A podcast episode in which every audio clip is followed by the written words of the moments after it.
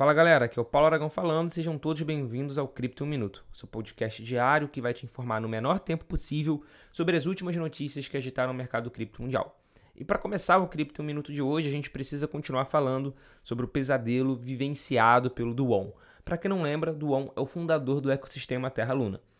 No dia de ontem, dia 17 de maio de 2022, o representante do Poder Popular da Coreia do Sul convocou uma audiência parlamentar para falar especificamente sobre a ruína da Terra USD, né, da UST. De acordo com uma agência de notícias local, Duon foi chamado para participar da audiência. Abre aspas.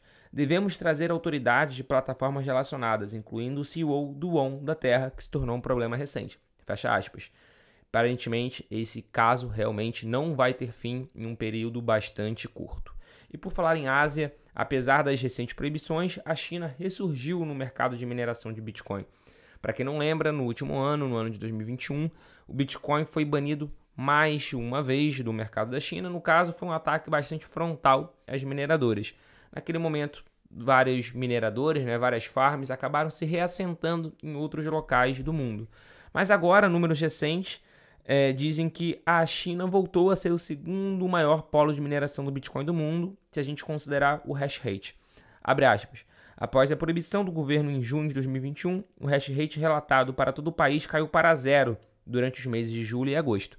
No entanto, o hash rate relatado subiu repentinamente em setembro de 2021.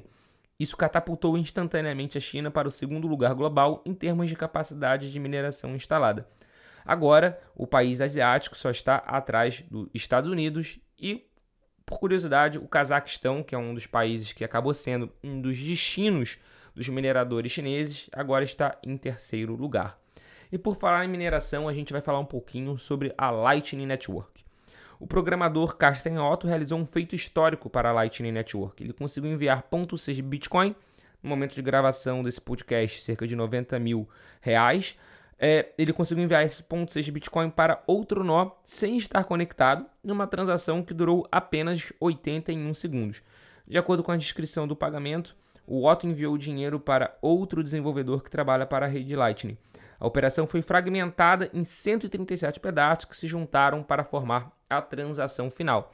Essa notícia, apesar de ser bastante técnica, é bastante interessante porque demonstra todo o avanço que está sendo vivenciado na rede da Lightning Network, que é algo que resolve o problema da escalabilidade do Bitcoin.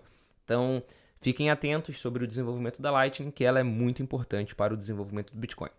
E para fechar o Cripto em um Minuto de hoje, a gente vai falar um pouquinho sobre a Robinhood. Para quem não lembra, a Robinhood é uma empresa que ficou bastante famosa é, em meados ali de 2021, porque ela permite negociação tanto de cripto né, quanto de stocks, né, de ação de bolsas de valores americana. Em 2021 aconteceu um processo chamado short squeeze em cima de uma ação é, de uma, da bolsa americana que não era muito valorizada e essa ação teve uma alta brusca durante algumas semanas, o que acabou liquidando diversos fundos de grandes fundos de investimento. Naquele momento, Robinhood ganhou uma notoriedade mundial. E agora o Robinhood realmente está mergulhando de cabeça na Web 3.0. Eles acabaram de anunciar uma nova carteira cripto que permite aos clientes acessar mercados de tokens não fungíveis, os famosos NFTs, e não só, também DEX, né, que são as exchanges descentralizadas, e fazer swap de tokens.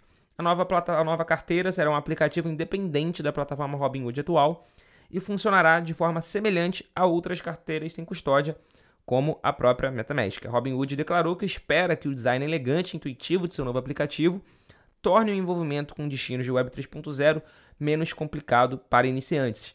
A empresa também falou que planeja lançar esse produto para toda a sua base de usuários até o final do ano. O que vocês acham disso? Né? Cada vez mais institucionais entrando no mercado cripto e entrando também no mercado DeFi. Não deixe de colocar a sua opinião sobre essas notícias aqui embaixo e eu espero ver vocês também aqui amanhã. Muito obrigado e tenha um excelente dia.